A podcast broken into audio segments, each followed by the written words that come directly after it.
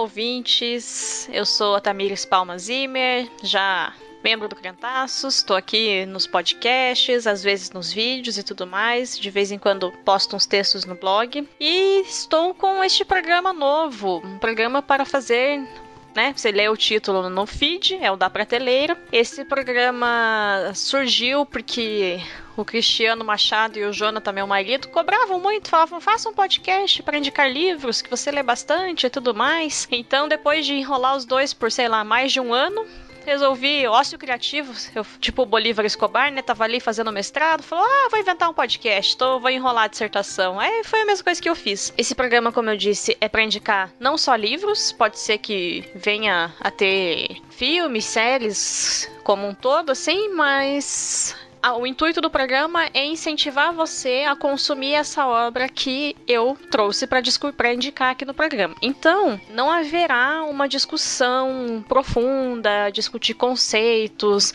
a visão do autor, a visão de cada um que leu, a interpretação de cada um que leu. A gente vai apresentar pontos nesse primeiro programa. Eu terei a participação da Luciana Santos, então a gente vai discutir o Persépolis e apresentar os nossos pontos, por que a gente gostou da obra, por que acha que ela deve ser lida. Mas isso não quer dizer que você não possa discutir conosco. Então, você em cada programa estará convidado a deixar nos comentários se você já leu a obra, se você tem alguma coisa muito interessante, se você viu algum ponto que a gente não falou.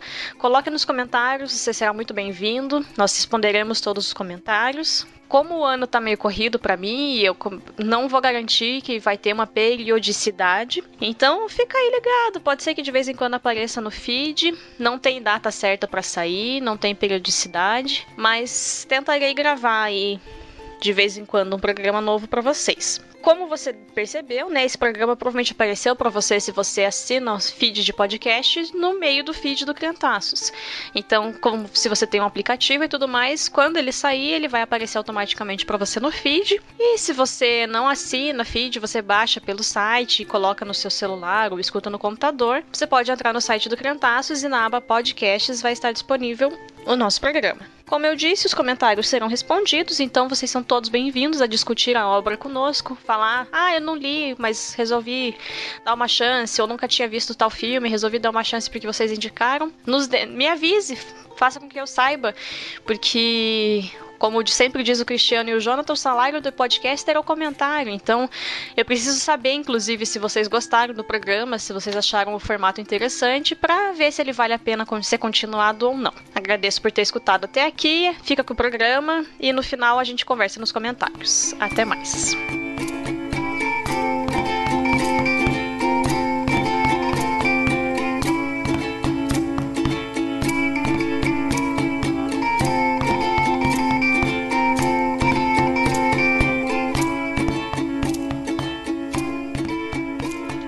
Pessoal, começando oficialmente o programa, tem uma convidada muito especial para dividir o nervosismo comigo de programa piloto aqui. Querida Luciana Santos, apresente-se, Luciana. Aê! Muita responsa, hein? Tá ah. Tá aqui no primeiro programa, achei que você me colocou numa cilada. Não, tô dividindo, dividindo o cargo com amigo, fardo com a amiga.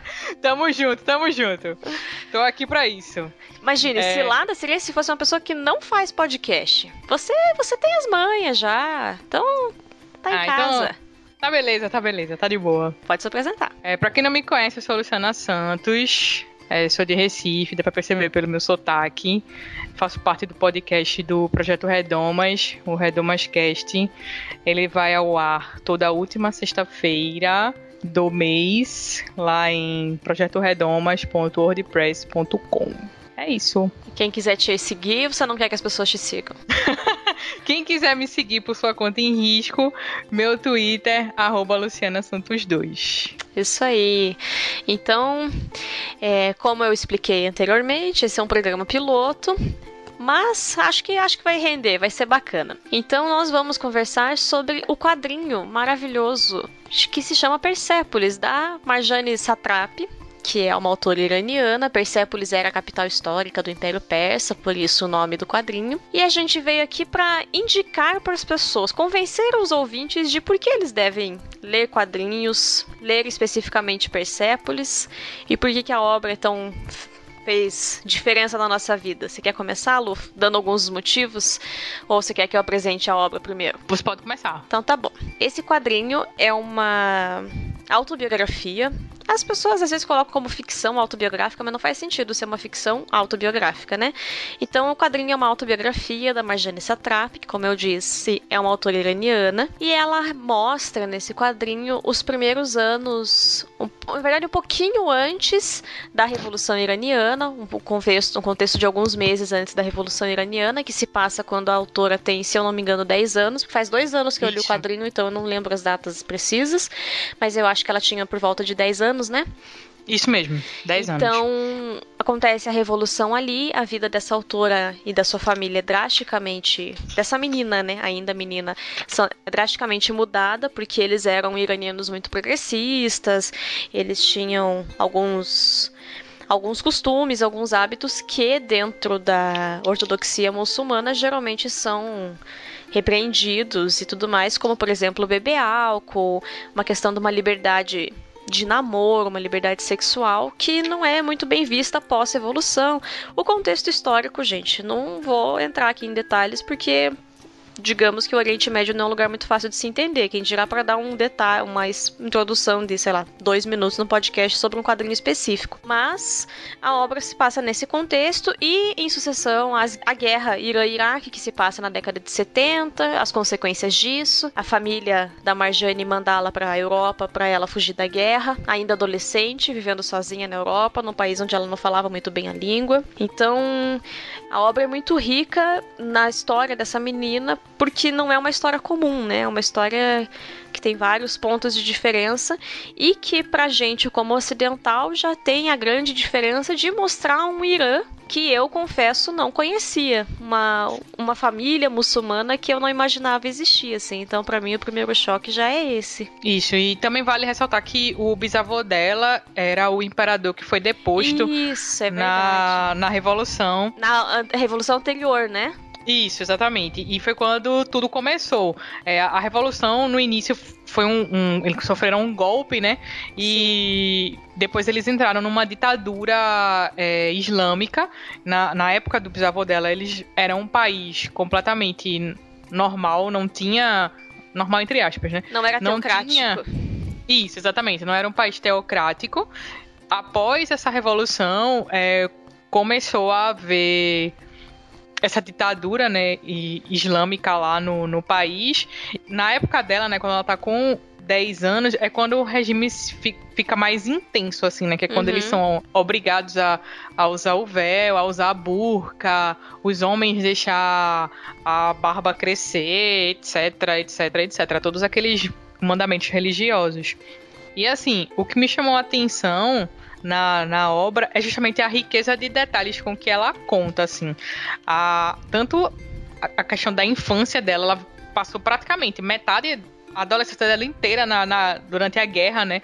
Tanto Sim. a guerra do Irã quanto o Iraque, quanto a repressão lá do regime islâmico contra os, os revolucionários que estavam tentando depor, né? Aquele, Derrubar aquele, o governo, né? Isso, é, aquele sistema de governo a, a família dela era uma família oposta ao, ao governo que estava lá, né? Por motivos óbvios. Sim. Então, assim, ela, o avô dela morreu na prisão, o tio dela sofreu tortura, é, os pais dela eram muito ativistas políticos, então eles iam nas manifestações e tal.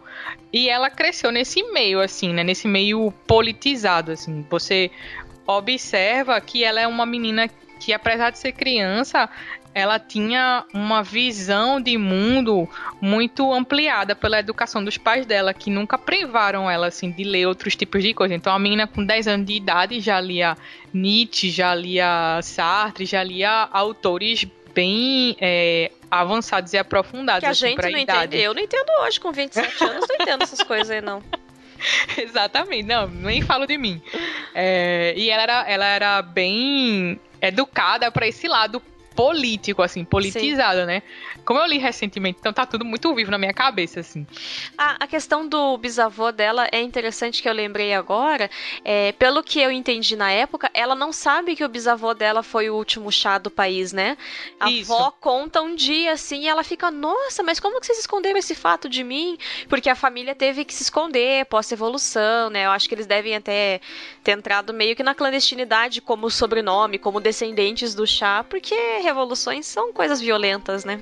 Exatamente. Hoje eu li, e... terminei de ler, só uma curiosidade, eu terminei de ler um livro sobre as irmãs Romanov. E daí eu falei, eu, tava, eu li, eu fiquei uns dois meses lendo o livro, assim, porque era uma biografia grande. Aí eu ficava contando pro Jonathan, meu Deus, eles mataram a família no final só de vingança, aquelas meninas não tinham culpa, gente. E realmente foi só de vingança mesmo. Eu terminei hoje e foi só porque ah, a gente tá na pira. Então revoluções nunca, nunca são limpas, né, de sangue de, de inocentes, eventualmente. Exatamente. E, e assim, ela retrata muito no, no quadrinho essa questão da guerra mesmo, da Sim. violência. E, e tem umas partes pra mim que são bem pesadas, assim. Pra, e ela conta isso, sei lá, ela tinha 10, 11 anos. E ela conta uns fatos, assim, que ela lembra da infância dela, é, que são bem pesados, assim, enfim, de é, manifestações que teve muita violência, que ela vê gente morta na rua, de, enfim, é, os pais dela saírem de casa e não saber se vão voltar. Sabe Nossa, se... a coisa das casas, né? Ela tem essa questão da guerra, ela fala, eles primeiro fecham as casas, é, eles põem lona na janela, né, para que se explodir os vidros não machuquem não... as pessoas dentro. Caramba, essa cena, assim, Mas aquela cena e, que ela chega e daí tem uma casa do quarteirão que foi explodida e ela não sabe se é a dela, você fica, ai meu Deus, ai, é. Agora pegou. Porque assim, quando ela contava as, as coisas e tal, de ah, fulano foi torturado, não sei o que, tava tudo ainda assim no campo meio fora da sua realidade. Sim. Vamos dizer assim, frente da nossa, assim, que a gente nunca passou por isso, graças a Deus.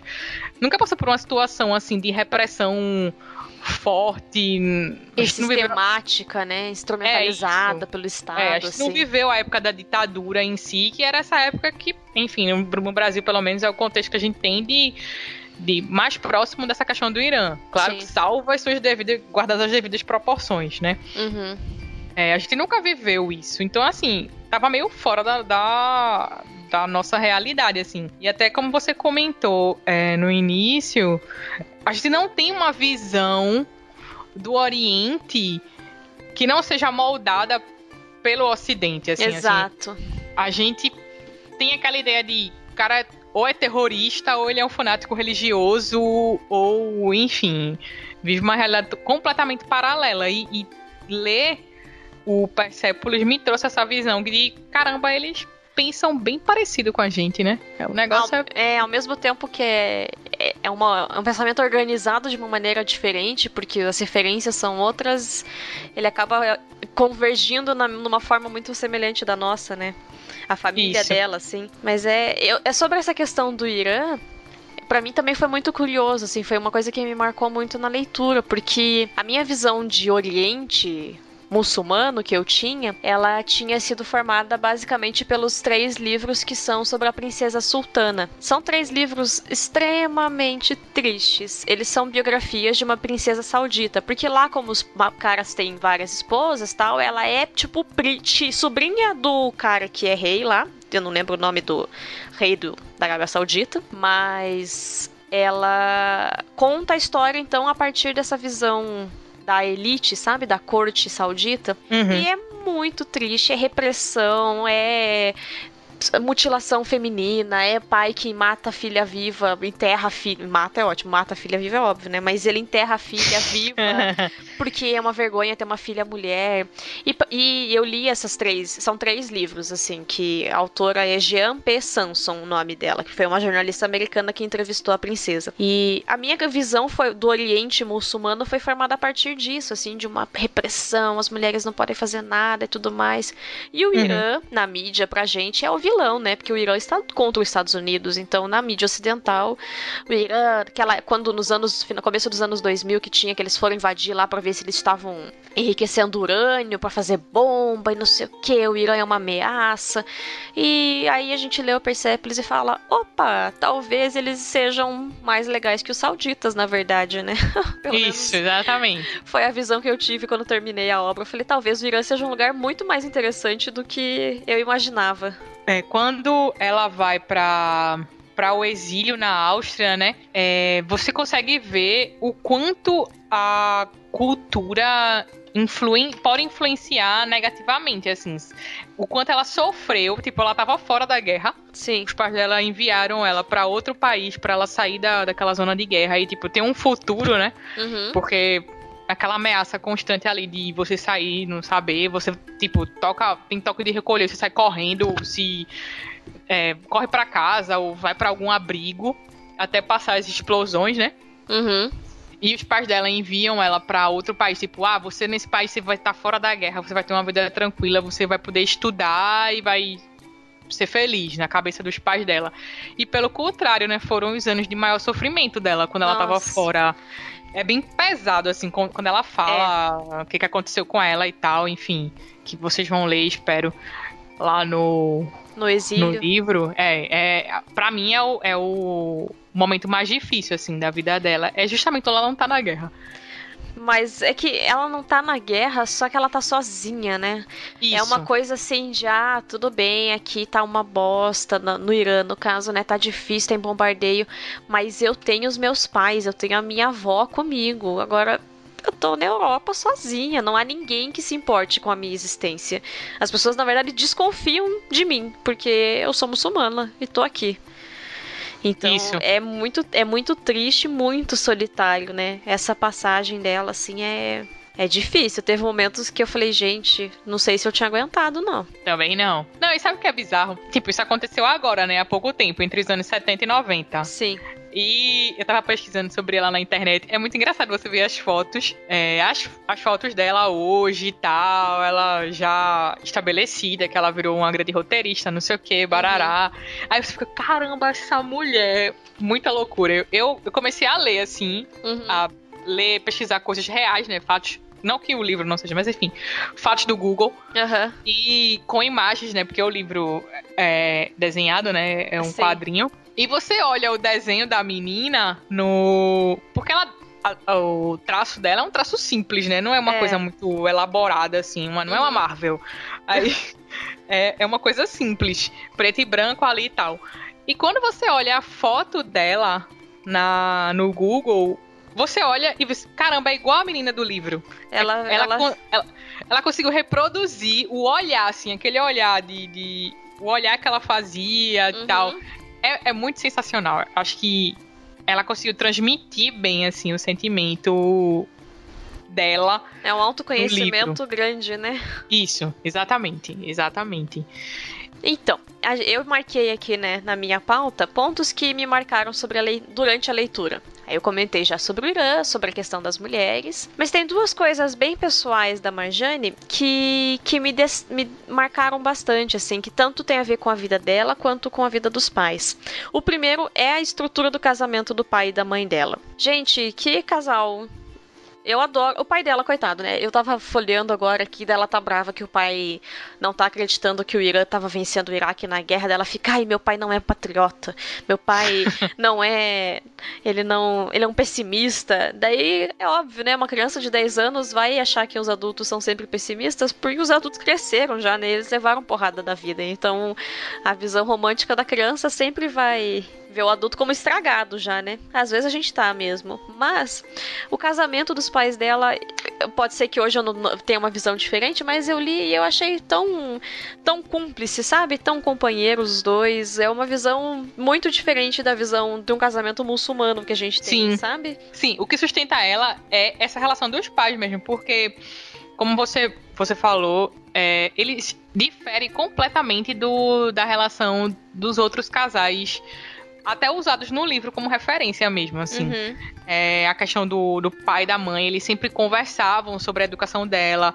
O pai é, tinha a palavra, mas a palavra dele não era necessariamente a palavra final. É, a mãe também tinha muita participação na educação e assim, é, quando eles tinham alguma divergência, ele é, geralmente era ele que vinha em favor da filha. Isso é, isso é muito legal, assim. Uhum. É, ele defendia muito ela quando ela fazia, fazia algumas merdas assim que tem no livro, era ele que vinha em favor dela. E isso é massa, assim, porque não é o que a gente tá acostumado a ver, né? É, uhum. no, é, no caso, seria totalmente o contrário ali, né? Ou não, ela ia se ferrar mesmo pros dois. E eu não sei, tem um, uma tirinha, tem um quadradinho assim que ela fala, ai, você não é um bruto comigo, eu acho, alguma coisa assim que ela fala. Uhum. Aí ele fala, ah, eu não posso ser bruto com a mulher que eu amo. E eu acho que isso marca muito o respeito que ele tem, sabe? E a admiração que a, a, a construção da, da personalidade da Marjane, ela vai ser muito baseada nessa vivência de respeito que os pais têm. Ela vai passar por perrengues na Europa, mas eu acho que é, fica de uma forma tão forte nela que não teria como ser diferente a vida dela, sabe? Inclusive com um ponto que eu coloquei aqui, que pode ser que seja. É um spoiler, mas acho relevante ser discutido também. É sobre quando ela se divorcia, quando ela casa, ela eventualmente vai casar e tudo mais. Ela volta pro Irã, quer casar com um rapaz, e o pai dela que é, como a Lu acabou de falar, um grande defensor da Marjane, fala que só vai dar autorização para a filha casar se o noivo fizer lá um documento para que no Irã existe o divórcio, mas o noivo tem que falar que a noiva vai poder se divorciar depois, se ela quiser. Isso. E o pai dela fala que ele só dá autorização para a filha casar se o noivo der essa carta de alforria para Marjane. E ela, de fato, vem a se divorciar do rapaz. E assim, é um pai que conhece tão bem a filha, tão bem, que ele sabe que ela é tão obstinada que ela não vai desistir desse casamento, mas que ela não vai ser feliz no casamento também. Isso. Isso me marcou de uma forma, eu fiquei, gente, porque a mãe fica puta, né? Fica, não, não tem que casar, e bate o pé e quer fazer barraco. É, porque ela era muito nova, ela tinha é, 20, ela tava 20 anos ainda. Tava estudando, muito nova. A mãe queria que ela se formasse, tivesse uma profissão e tudo mais, e ver a filha se reduzindo ao papel de esposa, porque vai que o cara vira um babaca depois do casamento, né? Não quer deixar a mulher sair. Então, e o pai tem um conhecimento tão grande da filha que ele sabe que ele sabe, ele prevê todos os passos que vão ser feitos. E ele tenta minimizar o sofrimento da filha, né? Então, nossa, é uma coisa que eu fiquei muito tocada quando eu li, assim, porque ela foge dos estereótipos que a gente tem de muçulmano, de, de sabe, de pai mesmo, assim. Eu, meu Deus, o meu pai é um bosta, abandonou a minha família, eu tinha 16 anos. Então, sabe, é um pai que se preocupa com a filha, que conhece a filha. Uhum. Foi uma coisa que me tocou muito, assim. Eu fiquei.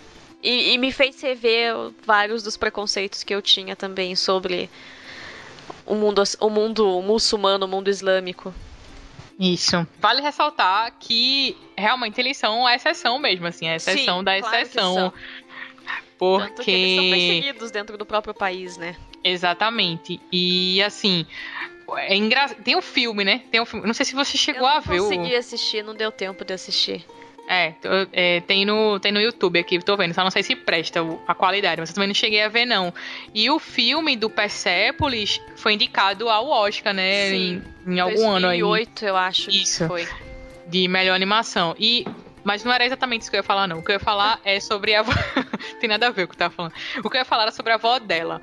Que a avó dela também, além dos pais, é um outro pilar dela, né? Que, assim, mesmo sendo de uma geração diferente, ela viveu todo o início da revolução, né? Então ela sabe muito do que do que estava acontecendo uhum. e tipo ela, ela fazia sempre o possível para proteger ela, né, a, a Marjane, mas também deixar ela ciente da realidade, assim.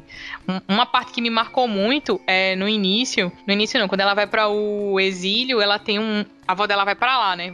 Acho que uhum. ela passa um, um, vai dormir com ela, passa um dia com ela e tal. Aí no final ela fala, ela disse, é, você tá indo embora, tal, não sei o quê. Mas não esqueça de quem você é, não esqueça da sua integridade, não esqueça por que, por que você está indo. Caramba, aquilo ali mexeu comigo. Disse, e mexeu com ela também, né? Porque quando ela tá lá, essa é uma frase que é muito repetida na cabeça dela, assim. Sim. Ai, meu Deus, eu tô. Eu, quando ela tá fazendo as merdas lá e. Muitas vezes ela pensa na avó, tipo, ai meu Deus, eu tô desobedecendo a minha avó, tô traindo a minha avó, eu prometi pra minha avó que eu ia ser uma pessoa melhor e eu não tô sendo, enfim. no final do livro, já passando pro final do livro, ela tá indo embora do Irã de novo. Só que dessa vez por vontade própria. É, não por, por imposição dos pais, nem, nem, por, nem, pra, nem por causa da guerra. Aí ela tá indo embora, aí ela, a avó dela. Aí ela fala, né? Dessa vez eu tô indo, é, mas. Deixando a minha avó e tal. Aquela foi a última vez que eu vi a minha avó a, na, verdade, na verdade, a penúltima vez que eu vi a minha avó. É, e eu achei aquilo ali bem pesado, assim, porque eu tinha uma relação com a minha avó também bem próxima. Uhum. E ela não mora, já, já faleceu, ela não tá mais aqui.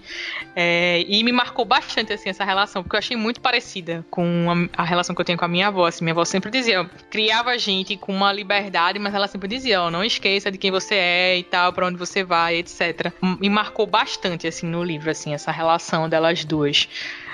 Era isso. É que é uma relação.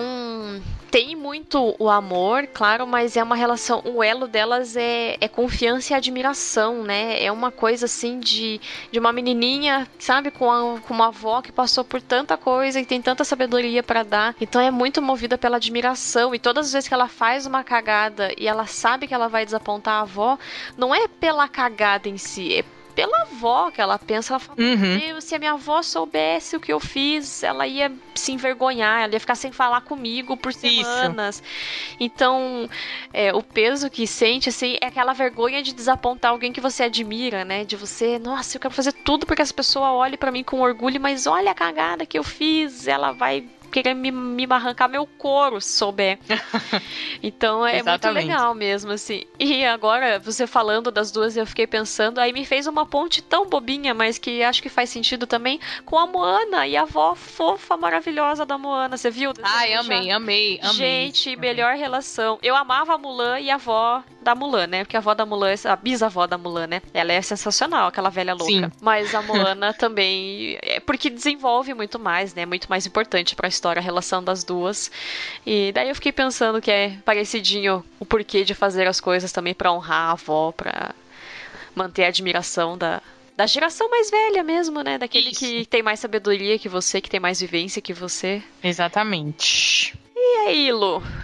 Que motivos que você dá para as pessoas lerem Persepolis, além desses que a gente já falou que são que nos marcaram, mas o que, que você faria para convencer uma pessoa a ler Persepolis? Agora, é, vamos lá, três argumentos então para uma pessoa que nunca leu, como eu, que não tinha contato com a história e, e li há pouco tempo, usei como para ler, né? Uhum. Primeiro, a gente tá indicando, isso aqui já é 50% do do, dos motivos uh, para você que querer ler. Não, detalhe, detalhe que eu fiquei interessada em ler esse livro, tanto você comentar. É, Sério? Você, sério, você e Bianca ficavam sempre comentando do livro, não sei o que. Ai, meu Deus, eu preciso ler esse livro, preciso ler esse livro. Que legal. Até no podcast do Miss Marvel, é, aquele que a gente gravou lá uh -huh. no o Graça Girls, Hip Graça Girls, o episódio 2, aí você, você indica ele. Não sei se é você ou se você, você é a Bia. Enfim, uma de, uma de vocês duas indica ele. Eu sempre fiquei de ler e tal, e surgiu a oportunidade, enfim, consegui ler. Primeiro motivo é esse, a gente tá indicando. O segundo motivo é que se você não conhece muito sobre o Oriente ou você não tem muita noção, esse é um bom livro introdutório para você começar a se aprofundar na história do Oriente. Sim. É, eu indico bastante porque assim, eu já tinha lido outras coisas, é, mas quando você pega esse, esse acho que é o primeiro livro de introdução assim à cultura oriental.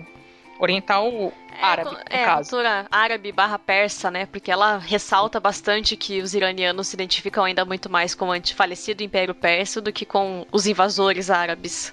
É, exatamente. E o terceiro motivo é você ler uma história de uma pessoa que ainda está produzindo. É muito legal quando você vê. Quando eu estava pesquisando, como eu falei, eu tava pesquisando sobre ela no Google, uhum. é, e você vê o que, é que ela está fazendo agora. Onde é que ela, onde é que ela tá agora, o que, é que ela está produzindo, os prêmios que ela já ganhou.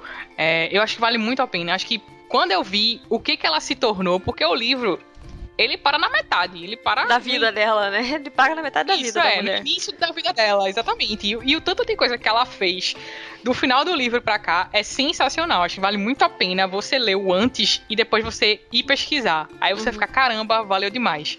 É, tudo que ela passou, todo o sofrimento que ela passou e tal. E hoje ela sei quem ela é, assim, um, um, um grande referencial. Tanto Uhum. no cinema quanto nos quadrinhos. Deu aquele orgulhinho, assim, de caramba, é isso aí. Valeu a pena.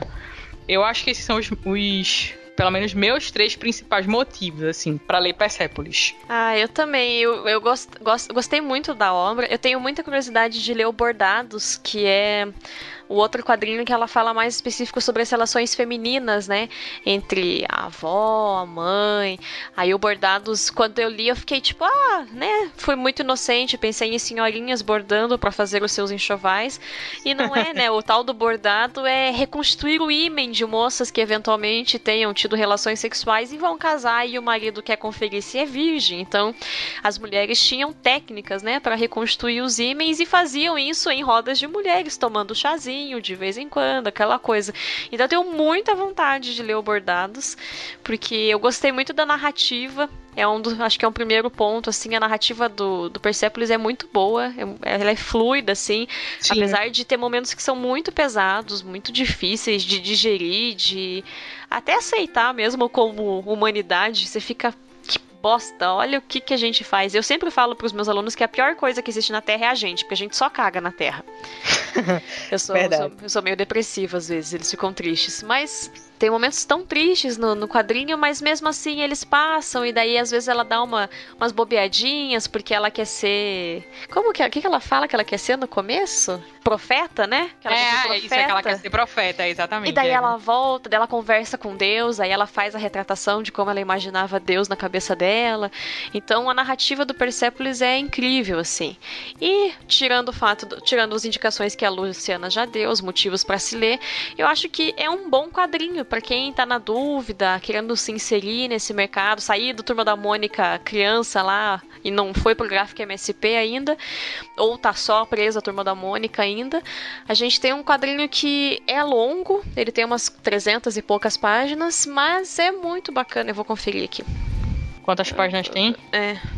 Ih, não tem numeração, gente? É, no livro não tem numeração. Ah, deixa eu ver na ficha catalográfica aqui na frente se tem. Eita, nem aqui tem. Ah, que sacanagem. Enfim, não tem, no- não tem no livro numeração, nem na ficha catalográfica, mas eu chuto umas 300, 350 páginas o quadrinho. Só que quadrinho é rápido de ler, né? Tem desenho, é mais rápido, ocupa mais espaço. Então, para quem tá querendo se inserir nesse novo, esse novo meio, é uma ótima leitura. Mais alguma Aprovado. coisa, Lu? Não, por mim, tá de boa. 352 páginas. Ah, muito obrigada. Olha só, tô boa de chute, hein? Foi bem. Então, gente, esse foi o primeiro programa. É, eu e a Luciana não entramos em grandes discussões filosóficas sobre o livro, não nos aprofundamos sobre os temas, porque este é um programa de indicação. Então, é para você ficar instigado a procurar a obra, a ler a obra, e eu tenho certeza, vou fazer o convite para a Luciana, mas tenho certeza que ela aceitará. Comentem, você já leu, você quer falar sobre pontos interessantes, você quer discutir alguma coisa, quer discordar da gente, venha nos comentários, coloque o que você achou. E a Luciana, tenho certeza, vai me ajudar, vai me ajudar aqui, vai responder todo mundo com muito carinho. E se vocês gostaram do programa, nos contem aqui. Quem sabe a gente volta com ele, se a vida deixar. Vida longa. Vida longa, vamos ver, né? Longa ela tá, fácil que. É verdade. Ah, eu queria agradecer muito a sua presença, Lu. Queria. Foi, foi, foi legal. Acho que te- sozinha eu não teria gravado esse programa. O Cristiano Machado, o Jonathan pedia muito tempo pra eu fazer. Sozinha acho que eu não teria tido coragem. Você me ajudou a meter o pé na porta. Então, muito obrigada pela sua par- participação, pelos seus, seus comentários. Eu que agradeço o convite, fico muito honrada por estrear o programa. Show de bola. E espero que continue mesmo, porque indicação nunca é demais. Então tá bom, muito obrigada. Até mais, pessoal. Valeu!